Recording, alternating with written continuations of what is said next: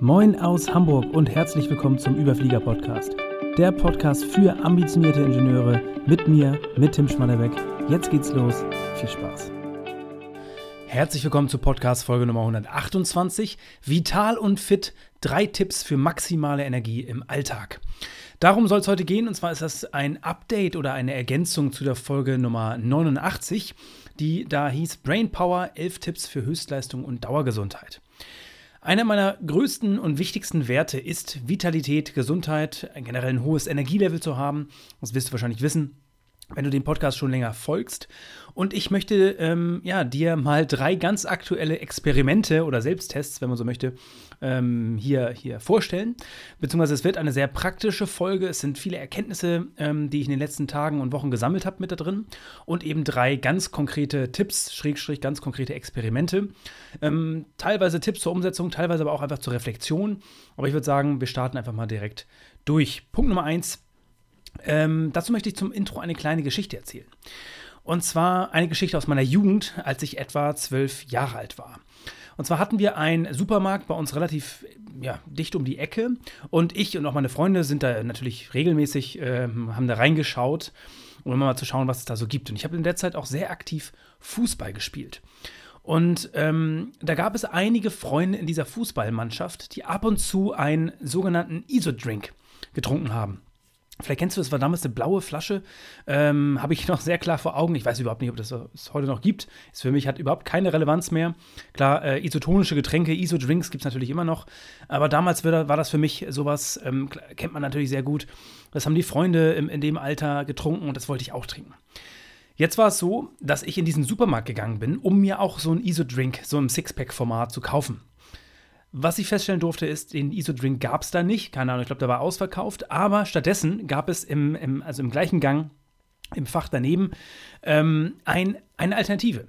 Und die sah ähnlich aus, also habe ich mir sie gekauft. Ich habe relativ schnell dann festgestellt, dass das äh, für ein Kind zum Beispiel, sage ich mal, ich weiß nicht, wie das heute schmecken würde, aber das, was ich mir da gekauft habe, hat unfassbar gut geschmeckt. Ähm, er stellte sich jedenfalls raus, ich weiß noch ganz genau, wie meine Mom dann irgendwann bei mir ins Zimmer kam und er meinte, was zum Teufel trinkst du denn da? Und er hat sich herausgestellt, das Ganze ist ein Energy Drink, also mit einer ganzen Menge Koffein. Das waren tatsächlich meine ersten richtigen Berührungspunkte mit Koffein, zumindest sind es die, an die ich mich wirklich erinnere, an diese kleine Story. Und genau darum soll es gehen. Also klar, als Jugendlicher gab es dann auch irgendwann mal ein Glas Cola und solche Geschichten. Ich glaube, das kennt auch jeder. Äh, Kaffee war dann erstmal noch kein Thema. Das kam dann irgendwann, wenn es Richtung Abitur geht. Ähm, ist, glaube ich, auch klar, nicht so viel Zucker drin, deswegen nicht so lecker äh, für, für, junge, äh, für Kinder und Jugendliche. Ist ja, glaube ich, auch klar mit dem Koffein. Aber klar, auch seitdem führe ich meinem Körper eigentlich jeden Tag Koffein zu. Das ist in Deutschland auch nichts äh, Komisches oder Merkwürdiges. Im Gegenteil, das ist etwas vollkommen Normales. Die breite Bevölkerung trinkt Kaffee, das ist das Getränk der Wahl. Ist, Koffein ist eine legale Droge, alles im grünen Bereich, aber man darf nicht vergessen, dass es halt das Wort Droge damit drin steckt. Also es gibt eine gewisse Abhängigkeit, die man dazu äh, davon bekommt. Und das eben, also ich weiß nicht, wie es dir geht, mir persönlich schon äh, ja, Jahrzehnte, äh, dass, dass ähm, ja, ich mit diesem, mit Koffein oder dass Koffein ein sehr enger Bestandteil meiner täglichen Ernährung ist. Und da möchte ich eigentlich hinkommen. Und zwar, ähm, also das erste Thema dreht sich genau um das Thema Koffein. Ich habe schon vor Jahren angefangen, meinen Kaffeekonsum sukzessive zu reduzieren. Und jetzt in den letzten Monaten und auch Jahren ähm, war es so, bei mir haben sich ein paar Umstände geändert. Ich bin umgezogen. Generell der Kontext ist ein bisschen anders, auch das Umfeld. Und dann ändern sich natürlich auch die, die Gewohnheiten teilweise. Und jetzt habe ich gerade in den letzten Wochen gemerkt, dass pauschal, immer wenn dieser Trigger der Müdigkeit kam, habe ich vermehrt zum Kaffee gegriffen. Klar, die Verfügbarkeit zu Hause war absolut da. Und bei mir, ich spüre spür das dann immer relativ schnell. Wenn ich zu viel Kaffee trinke, dann macht sich mein Magen bemerkbar. Ist einfach mit der Zeit zu sauer. Ähm, und der klopft dann einmal an und sagt: Hey, hier läuft irgendwas gerade nicht rund. Ähm, Genau, und da ist mir aufgefallen, ich bin da irgendwie reingerutscht in diese Gewohnheit, ähm, dass ich nicht ganz zufrieden bin mit meinem Kaffeekonsum. Habe mich da ein bisschen reingelesen in diese ganze Thematik, habe ich natürlich vor einiger Zeit schon gemacht, aber nochmal ein bisschen ähm, wieder aufgefrischt und bin dann letzten Endes genau auf diese Story gestoßen. Ähm, das passt eigentlich zu meiner Eingangsstory auch dass die meisten Leute schon im jugendlichen Alter mit Koffein quasi konfrontiert werden, erstmalig, und von da an ihr Leben lang jeden Tag Koffein zu sich führen, in Klammern müssen, weil sie eben eine gewisse Abhängigkeit haben. Und natürlich begründet durch meinen Magen, der sich bemerkbar gemacht hat, Aber auch in Verbindung mit genau dieser Story habe ich für mich entschieden, oder es ist jetzt schon wirklich 14 Tage her, also eigentlich äh, fast auf den Tag genau 14 Tage, einen radikalen Koffeinentzug zu machen. Das heißt, nicht nur den Kaffee runter, also zu reduzieren, den Kaffeekonsum zu reduzieren auf null, ähm, sondern den gesamten Koffein. Also das bedeutet auch sowas wie Grüntee, schwarzer Tee ist bei mir auch aktuell auf der Blacklist. Das heißt, es gibt kein, ich habe seit 14 Tagen kein Koffein zu mir genommen mache da wirklich, bin von 0 auf äh, 100 quasi ähm, oder von 100 Koffeinkonsum auf 0 Koffeinentzug gesprungen. Und ähm, ja, bis aufs Weitere, jetzt aktuell nehme ich kein Koffein zu mir. Natürlich, wie gesagt, erstmal Kaffeekonsumreduktion wegen äh, Magenthematik und weil das einfach keine positive Gewohnheit ist, die ich gerne ähm, aufrechterhalten möchte. Aber dann eben diese Koffeingeschichte. Und ich dachte, ich challenge mich da einfach mal, um mal zu schauen, wie funktioniert das eigentlich, äh, wenn man Koffein komplett aus seinem Körper entfernt. Ähm, ja, und äh, wie ist mein Energielevel eigentlich danach? Das heißt, ich stehe jetzt an Tag 14, kann ich gleich mal kurz einen Einblick geben, wie ich da stehe vom Energielevel her. Aber spannend wird es dann natürlich auch, was passiert in 30 Tagen, was passiert in sechs, sechs Monaten oder in zwölf Monaten. Ähm, das ist quasi das Experiment, was ich gerade äh, hautnah erlebe. Also, Status quo, 14 Tage kein Koffein bisher. Was habe ich da bisher erlebt. Vielleicht erstmal zu den 14 Tagen. Wir sind die durchlaufen und da die ersten sieben Tage, man kennt ja dieses klassische Phänomen, hast du vielleicht auch schon mal gemacht, Koffein abzusetzen oder Kaffee zu reduzieren, Kopfschmerzen. Jetzt muss ich sagen, die hatte ich überhaupt nicht. Es gab keinerlei Kopfschmerzen. Ähm, für mich persönlich, da war ich auch selber von überrascht, hatte ich mit gerechnet. Was aber der Fall war, war, die ersten sieben Tage war ich quasi überhaupt nicht zu gebrauchen, was mein Energielevel anbelangt hat. Also Produktivität war absolut im Keller. Ich hatte jetzt keine Stimmungsschwankungen und dergleichen, was ja auch äh, überall geschrieben wird, dass da solche, äh, solche Nebenwirkungen da mit einhergehen. Hatte ich nicht. Bei mir war wirklich nur die Müdigkeit, die, es war super schwer, mich aufzuraffen, produktiv zu sein, zu konzentrieren. Teilweise hatte ich überhaupt keine Chance, mich zu konzentrieren. Das waren so die ersten Tage. Also ähm, der erste Tag war auch noch, da war ich voller Tatendrang, alles gut. Aber jetzt mit, ja, die erste Woche war tatsächlich wirklich ähm, ja, auch verrückt wie abhängig man da auch schon ist von so, ja, von, von diesem Stoff Koffein, um überhaupt, ja, Konzentrationsfähigkeit äh, und Produktivität zu erzeugen.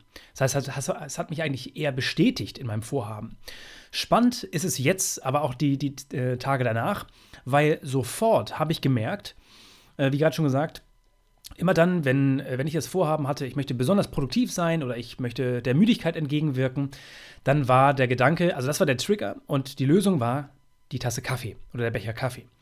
Und jetzt ist es nicht mehr möglich. Also es gibt den Kaffee nicht mehr. Also habe ich ähm, unterbewusst sofort wieder angefangen, andere, Alt also gesunde Alternativen ähm, ja, ernster zu nehmen. Das heißt, plötzlich steht der Powernap wieder viel präsenter bei mir da.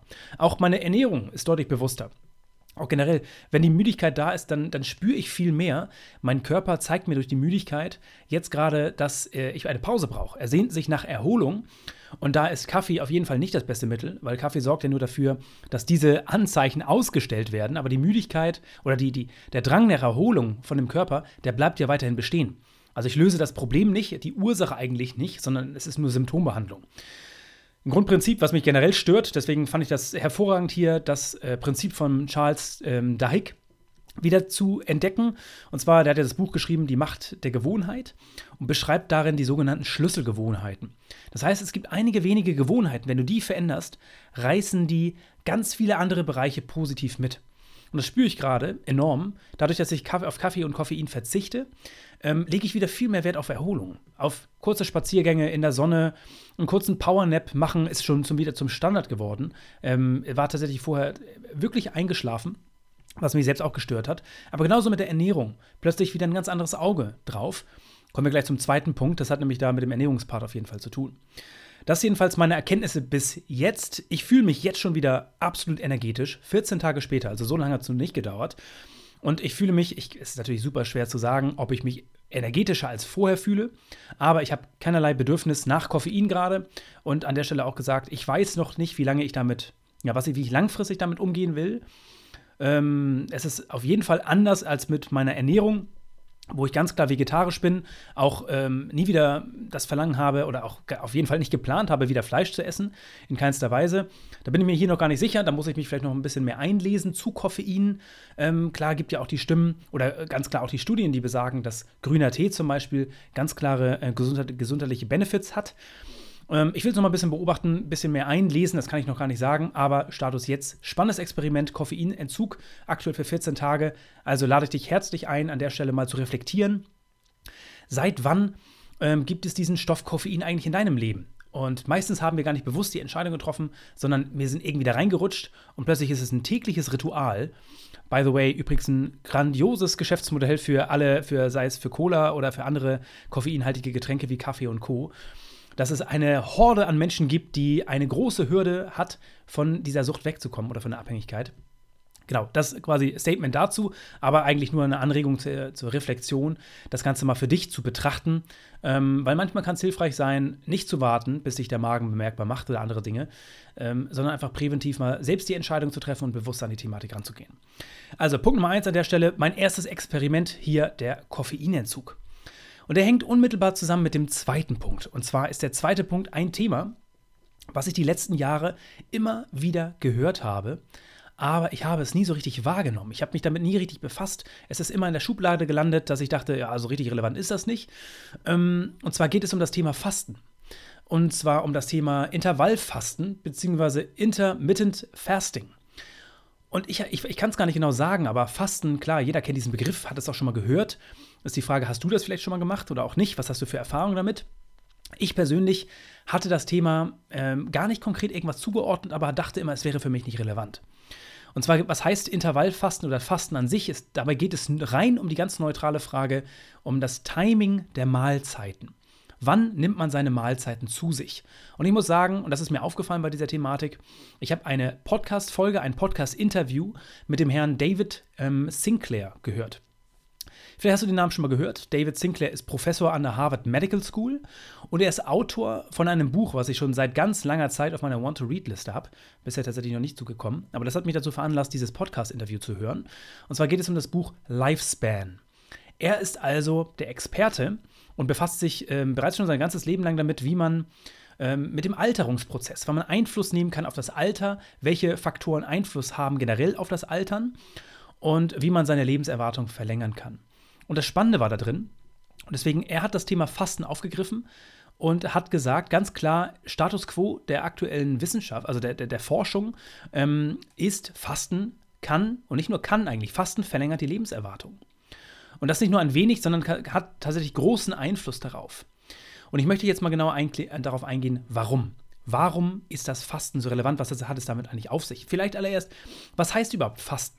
Und Fasten, da gibt es ja ganz verschiedene Ange Herangehensweisen. Wenn ich vom Fasten in diesem Kontext jetzt spreche, bedeutet das, dass jeder von uns fastet sowieso. Und Fasten bedeutet nicht, dass du ähm, jetzt die, nächsten, die nächste Woche nichts essen sollst, sondern Fasten in dem, in dem Kontext, worüber ich jetzt sprechen möchte, bedeutet, dass du innerhalb der 24 Stunden des Tages gibt es Phasen, wo du viel isst, wo du regelmäßig isst und es gibt Phasen, wo du nichts isst. Klassischerweise sind die acht Stunden oder ich sag mal sieben, acht oder neun Stunden, die du nachts schläfst, das sind Fastenzeit. In der Zeit nimmst du nichts zu dir, keine Mahlzeiten. Und jetzt geht es darum, dass man ähm, herausgefunden hat, dass diese Zeit, diese Fastenzeit, wenn man die verlängert, dass das eben positive Effekte hat auf die Lebenserwartung. Das heißt, wenn man ein bis zwei Mahlzeiten am Tag auslässt, setzt die körperliche Verteidigung gegen das Altern ein. So beschreibt er das. Und da gibt es ganz viele spannende Studien, ähm, zum Beispiel also hier jetzt hier ähm, zum Thema, also kann man, ist eine eigene Diskussion, Thema Tierversuche. Aber jedenfalls wurde das so beschrieben, und zwar nimmt man, nimmt man oder hat man verschiedene Tiere genommen, ähm, die ja, Geschwister haben. Und hat quasi Brüder oder Schwester, generell Geschwistern, in zwei Gruppen aufgeteilt. Und eine Gruppe konnte das, das, essen, was sie wollte. So viel hatte jederzeit die Möglichkeit, auf Essen Zugriff zu haben. Und die andere Gruppe hat 60 Prozent von dem gegessen, was die erste Gruppe hatte. Ergebnis, die zweite Gruppe mit den 60 Prozent des Essens hat 40 Prozent länger und gesünder gelebt. Und das flächendeckend. Das heißt, es ist kein Ausnahmephänomen, sondern egal in welcher Konstellation man das testet, sind das Effekte, die man immer wieder ähm, ja, erkennt. Und lange Zeit, also die Studien sind auch nicht brandaktuell, die gibt es schon seit Jahrzehnten, aber lange Zeit hat man gedacht, dass es einfach nur darum geht, äh, weniger zu essen. Das heißt, dass du einfach weniger zum Frühstück isst, weniger zum Mittag und weniger zu Abend. Ähm, und auch da übrigens spannend, da kam die Frage, warum essen wir überhaupt dreimal am Tag? Und das sind Dinge, die sind irgendwann mal entstanden. Die haben irgendwann sind das kulturelle Bestandteile, kulturelle Bestandteile, weil wir im Überfluss leben. Das war noch nicht, das war lange, ähm, also lange Zeit nicht der Fall. Genau, jedenfalls hat man lange Zeit gedacht, dass es darum geht, einfach nur weniger zu essen. Und definitiv, man wird dadurch zwar dünner, ähm, klar, weil man redu reduziert natürlich die, die, die Kalorienmenge, aber lebt eben nicht länger. Und das Kernelement oder das Kernphänomen, von dem David Sinclair hier auch spricht und was dahinter steckt, ist das sogenannte Phänomen Hormesis. Was bedeutet Hormesis? Hormesis bedeutet biologischen Stress auszulösen. Also ein wenig biologischer Stress dem Körper zuzuführen, das tut dem Körper gut und das verlängert die Lebenserwartung. Hast du vielleicht sogar schon mal gehört? Das ist der Grund, warum Sport ähm, wichtig ist.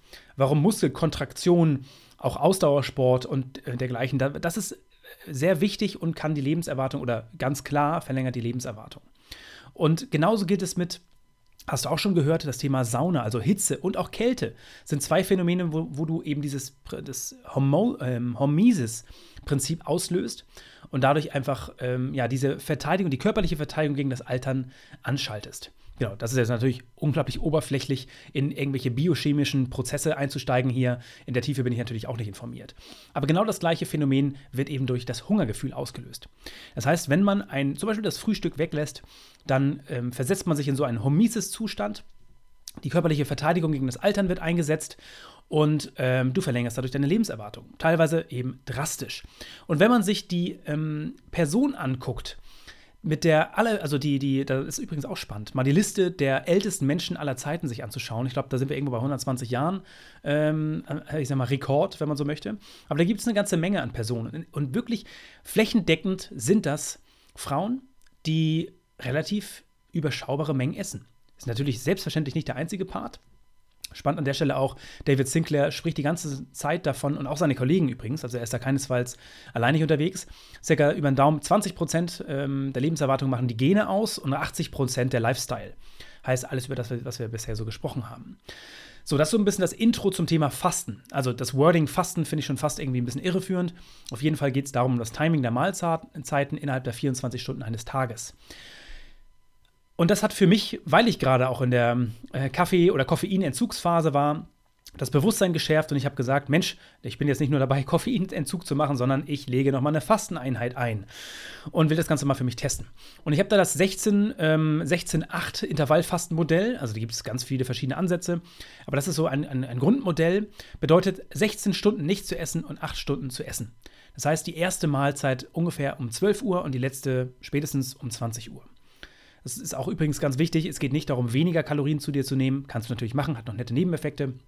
Aber in der Regel äh, habe ich nicht das Vorhaben, irgendwie ähm, Gewicht abzubauen an der Stelle. Das heißt, letzten Endes ganz äh, quick and dirty bedeutet es einfach, ich setze mein Frühstück aus. Und es ist auch gar nicht so einfach. Ich kann sagen, ich weiß nicht, wie es dir geht, ich liebe mein Frühstück. Ich habe in einer der allerersten Folgen dieses Podcasts über meine Morgenroutine gesprochen ähm, und darüber, dass äh, wie viel, ja, mein Müsli, was ich da mir auch viel Gedanken drüber gemacht habe, wie ich das optimale, die optimale Nährstoffzusammensetzung für das Frühstück hinbekomme. Äh, und die skippe ich jetzt aktuell. Das heißt, das gibt es nicht mehr. Ähm, ich habe lange Zeit gedacht, das wäre eine der wichtigsten Mahlzeiten überhaupt. Kann aber sagen, das war ein Glaubenssatz, den ich von irgendwo aufgenommen habe. Ähm, keine Ahnung, wo der herstammt. Auf jeden Fall ist das nicht Stand der, Stand der Wissenschaft, sondern eben das, das Thema, ähm, das zu skippen. Und auch da, David Sinclair hat es immer wieder gesagt, es braucht eine Gewöhnungszeit um das sich umzustellen. Er, by the way, isst überhaupt nur eine Mahlzeit am Tag, Richtung 18 Uhr. Und der Rest gar nicht. Um da hinzukommen, meinte er auch, das ist ein zäher Prozess, aber da kann man sich durcharbeiten. Ist jetzt nicht mein ähm, Angang, jedenfalls noch nicht. Auf jeden Fall, ähm, die ersten Tage kann ich sagen, äh, ich war verwundert. Ich war wirklich verwundert. Also ich hatte beide Dinge. Ich hatte Tage, wo ich am Vormittag das Frühstück weggelassen habe und ich unglaublich hochgradig fokussiert und konzentriert bei der Sache war. Ähm, keinerlei Müdigkeit, absolut fokussiert. Dinge, ähm, die, die ich, ich will nicht sagen, nicht kannte bisher, aber die mich wirklich positiv überrascht haben. Und teilweise auch, dass ich bis 12 Uhr, also wenn ich abends um 19 Uhr gegessen habe und bis zum nächsten Tag 12 Uhr in keinster Weise ein Hungergefühl hatte. Ähm, das ist auch nochmal ein spannender Punkt, den ich, damit habe ich überhaupt nicht gerechnet, aber ich hatte auch Tage, wo ich gemerkt habe, dass ähm, ja, es der Vormittag ich dann doch spüre, das Verlangen nach etwas zu essen. Gar kein Heißhunger, aber generell das Verlangen, was zu essen. Und wo ich mich so ein bisschen durchbeißen musste, um bis 12 Uhr zu kommen. Auch da, das Ganze ist ein Status quo. Ähm, einfach nur äh, super spannend, spannende Erkenntnisse für mich mit dabei, weil ich das Thema bisher noch gar nicht auf dem Schirm hatte. Es aber anscheinend eine sehr große Bedeutung generell für die langfristige Lebenserwartung hat. Und nicht nur das tatsächlich. Das ist natürlich ein ganz wichtiger Benefit, aber eben auch das ganze Thema über den Tag verteilt deutlich konzentrierter zu sein und weniger müde zu sein, ähm, sind natürlich Effekte. Es gibt noch andere Effekte, die jetzt für mich nicht so eine Rolle spielen, wie zum Beispiel einfach das Gewicht, dass es dann natürlich ähm, vorteilhaft für sein kann.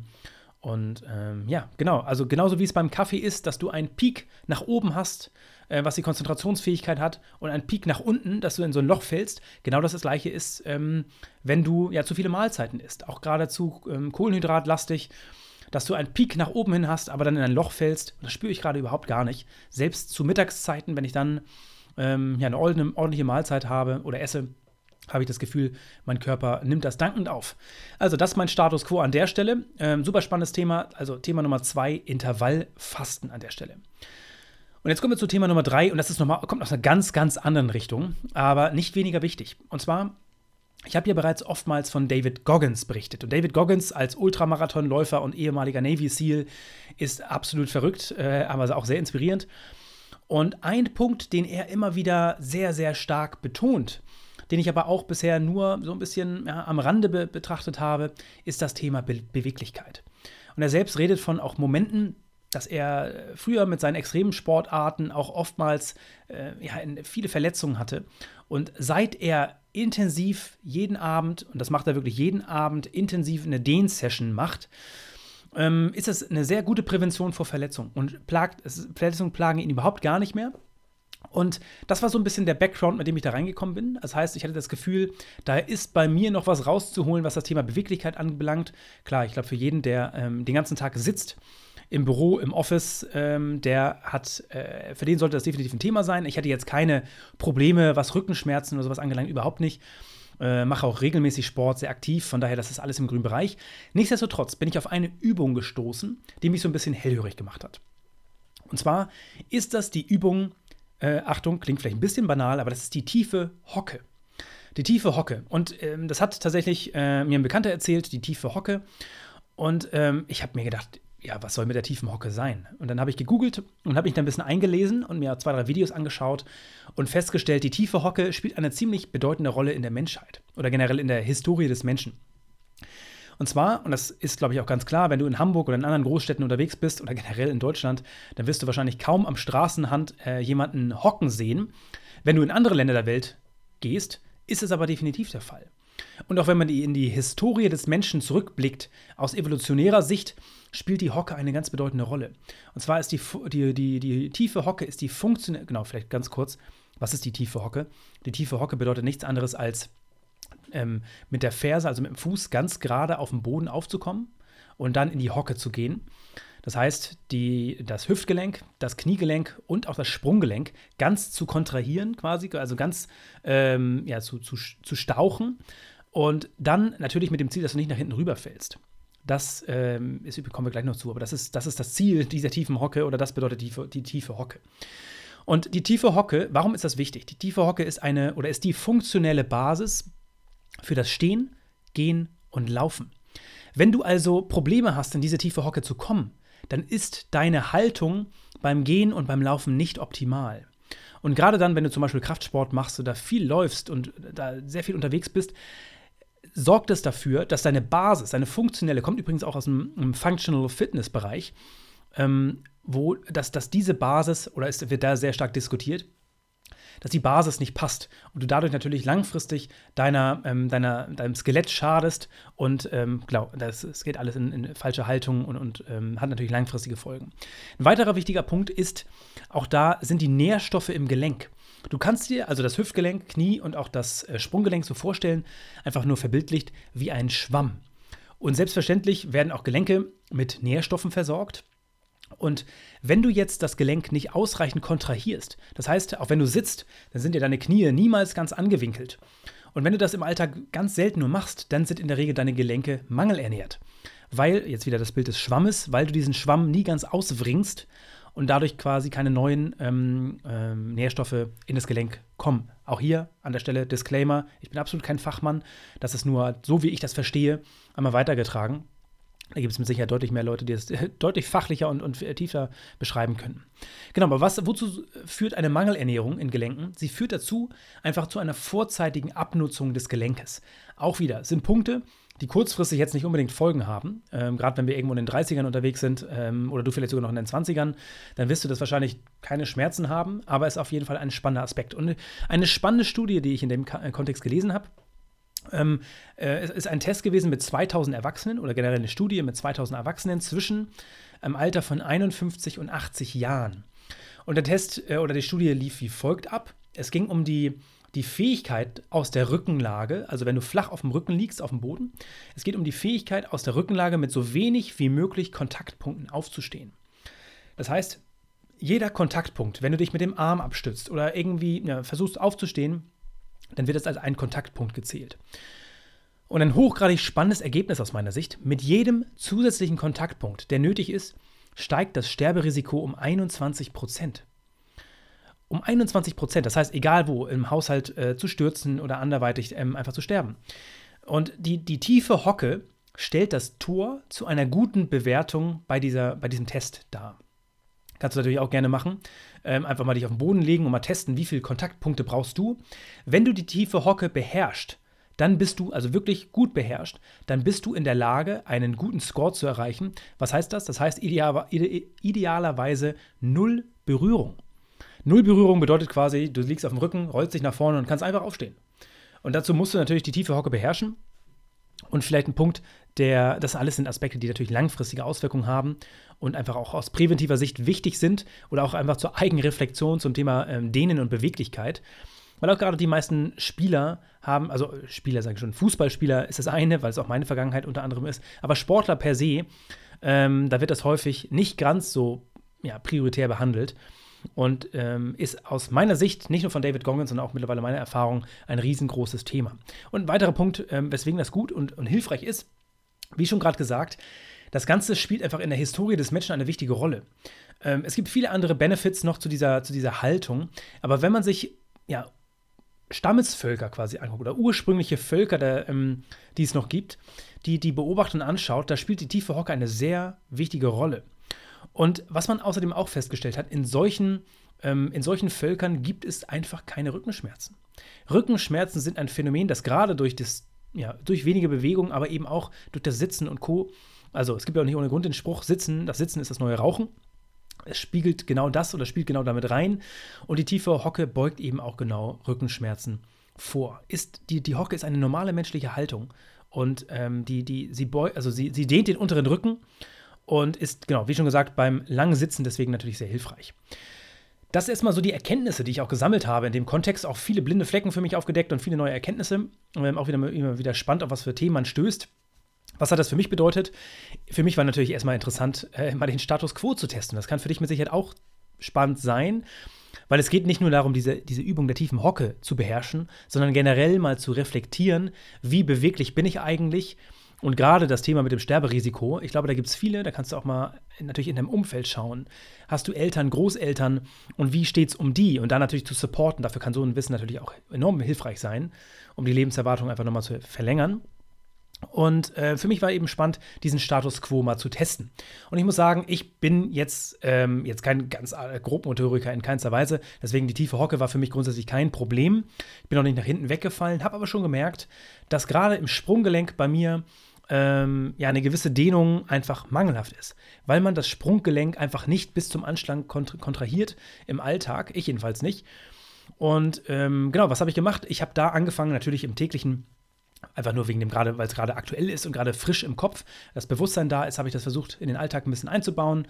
Ähm, also kann ich jetzt schon sagen, dann kriegt man auch äh, äh, merkwürdige Blicke zugeworfen, aber das ist okay. Da muss man auch, da sind wir wieder bei anderen Themen, zum Thema souveränes Auftreten und Co., wie man sowas einfach mal aushält, äh, ist auch ein Training an sich. Genau, aber den Status quo mal zu testen. Und man kann es auch absolut in sein Training einbauen. Ich weiß nicht, wie und wo du trainierst. Da ist generell Pflichtprogramm, eine Dehn-Session mit einzubauen. Und da spielt natürlich auch die Hocke. Ähm, kann so ein kleiner Gag sein, auch wenn du mit Freunden gemeinsam Sport machst, mal zu checken, wer kann eigentlich besser hocken und äh, wie ist ja der Stand der Dinge und das Ganze ins Training mit einzubauen entsprechend. Ich habe das Ganze den ersten Tage, muss ich auch sagen, ein bisschen übertrieben. Also das heißt, ich habe dann ähm, eben, äh, wenn man in der Hocke ist, hat man die Möglichkeit vorne, wenn man die Arme ausstreckt, da ähm, sich natürlich ein Gewicht in die Hand zu nehmen oder auch irgendwo festzuhalten und nach unten zu ziehen und die Dehnung zu intensivieren. Und Was ich feststellen durfte, nachdem ich das zwei bis drei Tage gemacht habe, ist, dass ich ein, also ich glaube, ich habe noch nie so einen Dehnungsmuskelkater gehabt, wie ich da hatte. Meine gesamten seitlichen Oberschenkel bis nach oben hin, ähm, die, die Bänder vollkommen überdehnt, einen äh, enormen Schmerz. Das heißt, auf jeden Fall, Achtung, du willst dir natürlich auch nicht verletzen sondern äh, dich da langsam rantasten.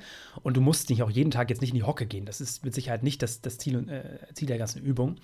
Aber das einfach nur als Referenzpunkt mal zu haben, das Thema Beweglichkeit und Dehnung mal wieder für sich präsent zu haben, weil es ist ein maßlos unterschätztes Thema, was die wenigsten einbauen. Und gerade dann, wenn man sich mal mit dem Thema Blue Zones, übrigens ein super spannendes Thema, Blue Zones, also wo sind die Bereiche auf der Welt, wo die meisten Leute über 100 Jahre alt sind und, oder werden, mit der höchsten Lebenserwartung, die sind fit, die sind beweglich, die machen viel in der Garten, im Gartenarbeit und der, äh, bei der Gartenarbeit bist du viel in der Hocke. Du bist viel auf den Knien, du bist viel da so in Bewegung, deswegen ist das da äh, in, in dem Kontext äh, super hilfreich.